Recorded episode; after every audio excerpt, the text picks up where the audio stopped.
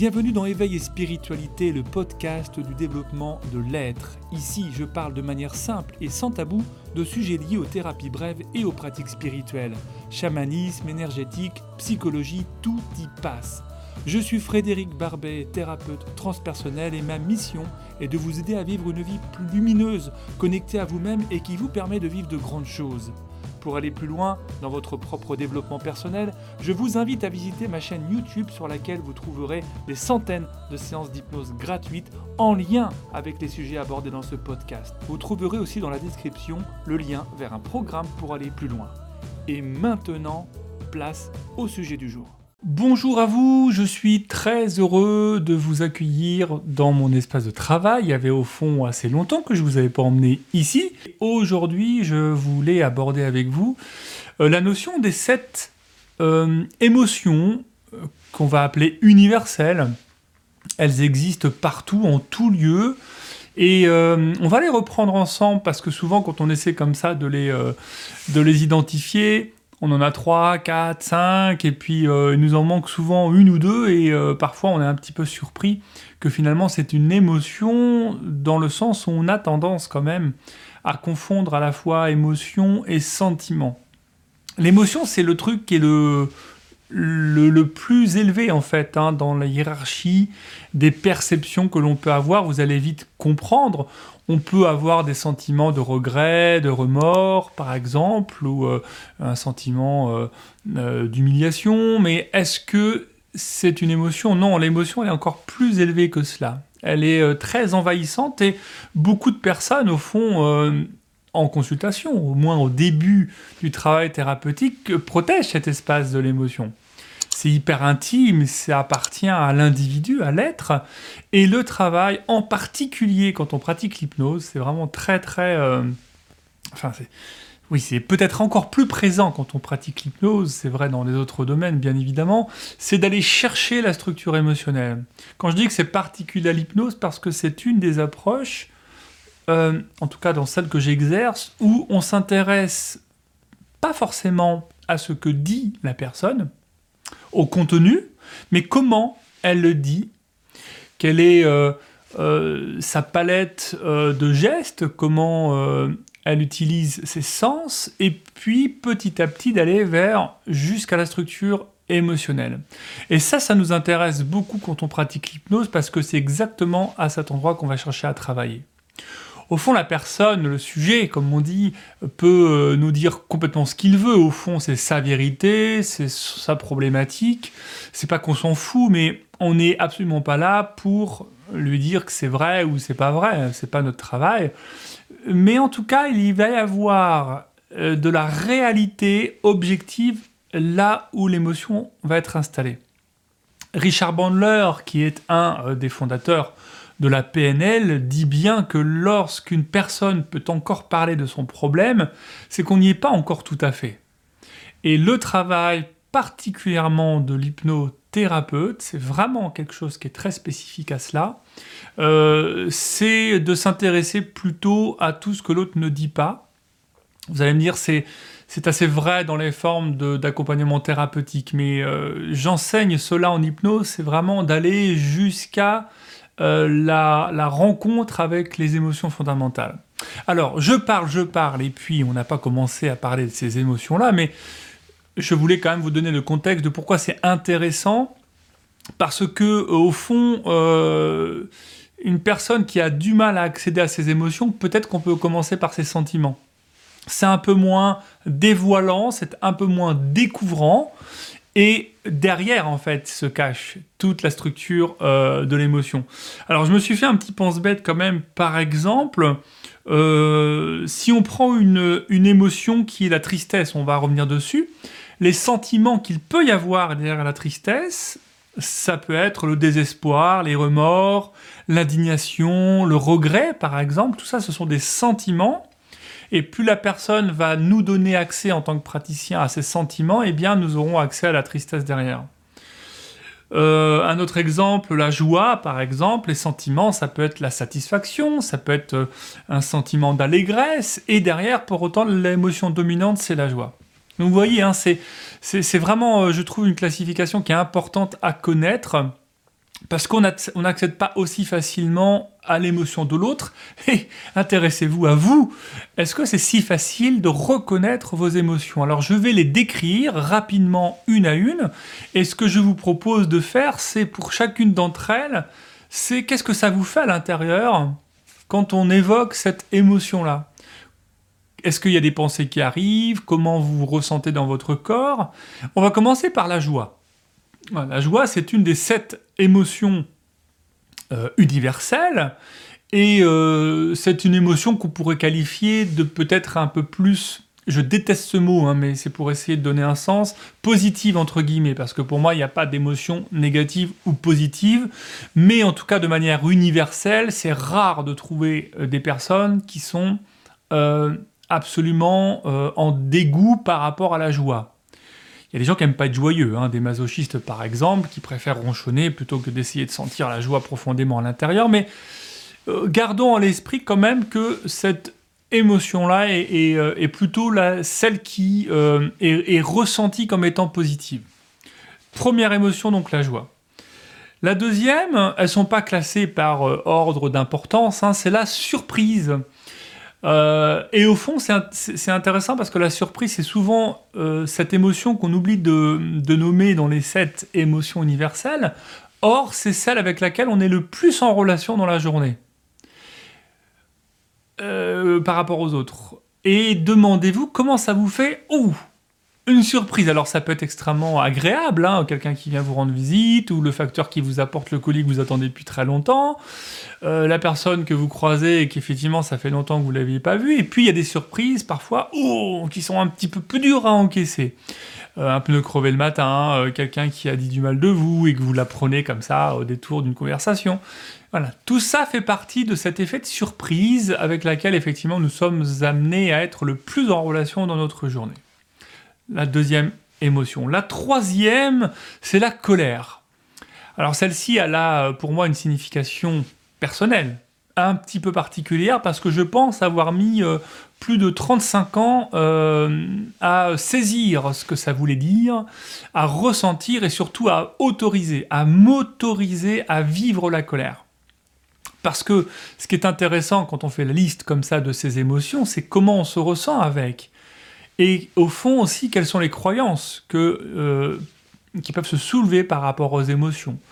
La colère, c'est parfois, dans certaines familles, dans certains systèmes éducatifs, dans la société, quelque chose qui est plutôt réprimé parce que c'est associé certainement à un autre, à la fois champ lexical, ça peut être perçu comme quelque chose de très violent, mais ça peut être aussi perçu comme quelque chose de très cathartique, de très satisfaisant, parce qu'on a bien le droit d'être en colère.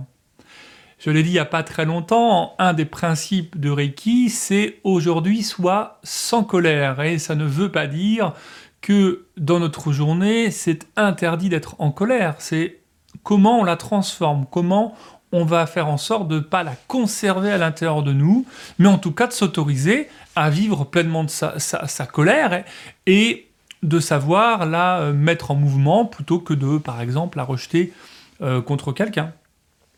Donc c'est vraiment une réaction qui est aussi une réaction euh, parfois animale. Hein, euh, euh, cette colère, c'est assez primitif et est associé souvent à la colère bah, tout un système physiologique que l'on connaît bien avec une accélération du rythme cardiaque, la pression artérielle, c'est très probable. Et puis ce coup de feu, voilà, je ne sais pas si on peut le mesurer avec un, thermomètre, mais il y a cette impression parfois un peu volcanique. Et bah, qu'est-ce qu'on en fait, quoi? Voilà cette troisième euh, euh, émotion euh, universelle. La quatrième, c'est la peur, qui est elle aussi extrêmement primitive. J'ai mes petites notes en dessous pour absolument rien oublier, parce que quand on enregistre et qu'on est assez concentré, ce serait un peu couillon d'oublier une, une émotion. Alors la peur, effectivement, c'est aussi quelque chose qui nous prend beaucoup dans le cerveau reptilien. Euh, c'est très salutaire. Hein, la peur, ça nous empêche euh, de, faire euh, des bêtises. Hein. Heureusement qu'on a ce sentiment-là qui nous évite de nous mettre en danger, qui préserve aussi notre vie, tout simplement. Et puis, elle peut être aussi problématique quand elle nous, bloque. Alors, à la fois problématique ou pas d'ailleurs, parce que On peut imaginer que dans une agression et qu'on est complètement figé, c'est peut-être le meilleur moyen de ne pas être vu, de ne pas être euh, perçu par son agresseur. Et puis sur un plan psychique, la peur qui nous paralyse dans une agression, on voit ça bien sûr dans les agressions sexuelles, eh bien en fait le cerveau reptilien prend le pas et on est incapable de réfléchir. C'est-à-dire que toute la partie qui est devant, le préfrontal, l'analytique, est incapable de faire son travail ce qui permet en fait de sauvegarder la psyché. Donc c'est évidemment terrible, mais en même temps c'est un phénomène qui est très euh, euh, autonome, quoi, qui est euh, complètement inconscient et qui est très animal.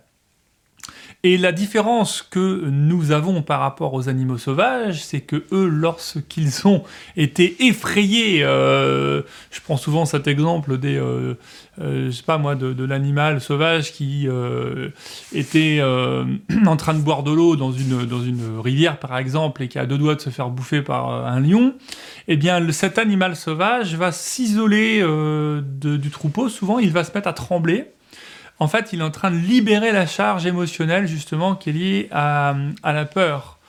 Euh, et, ainsi, en fait, il ne garde pas à l'intérieur, ce que nous, on ne sait pas faire. Parce qu'effectivement, une fois que cet aspect animal nous a un peu figé, eh bien, en fait, ensuite, on va se remettre dans la vie.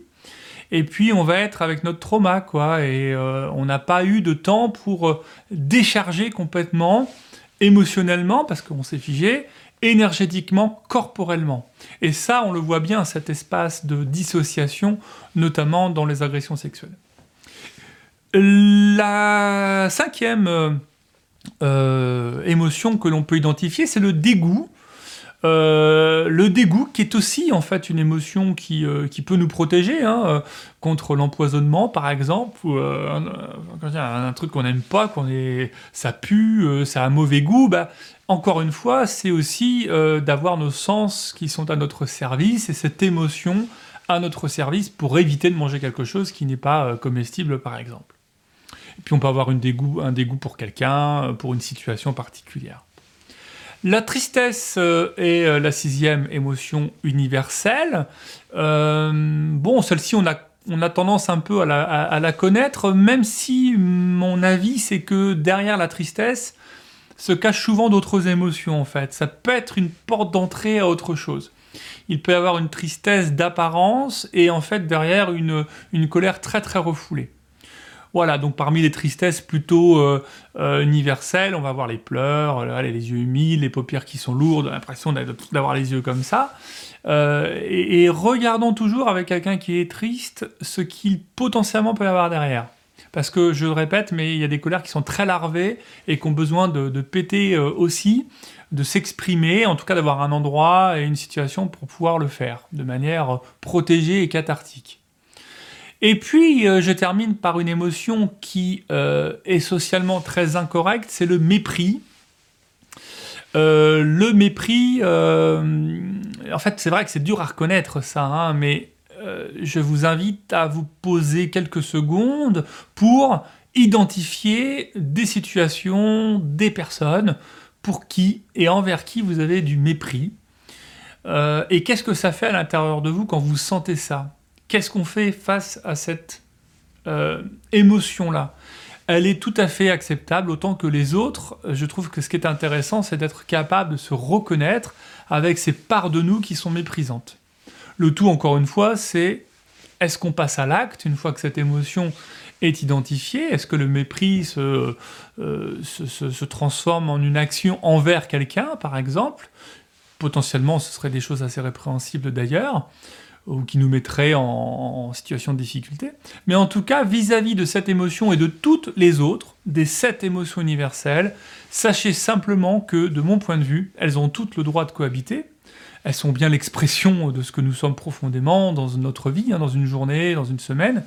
Et euh, à l'instar de ce film que j'aime beaucoup, euh, qui est vice-versa, hein, euh, ce film d'animation, c'est d'être capable objectivement de nous accueillir chacun, de s'accueillir soi-même quand on traverse une émotion comme ça. Et du coup, qu'est-ce que ça fait dans nos différents corps, physiques, justement notre corps émotionnel qui lui s'exprime et quel est l'impact que ça a sur le corps physique, sur le corps mental, c'est-à-dire les pensées, est-ce que je, vais me venger, quel sentiment justement il y a derrière cette émotion, euh, et euh, énergétiquement comment je me donne l'autorisation de mettre en mouvement cette émotion-là, de l'exprimer, ou alors d'écouter mon mécanisme de défense qui euh, va se mettre en place, comme la fuite, comme le déni, comme tout ce que vous voulez, mais je vis pleinement et entièrement avec l'émotion en ce moment-là.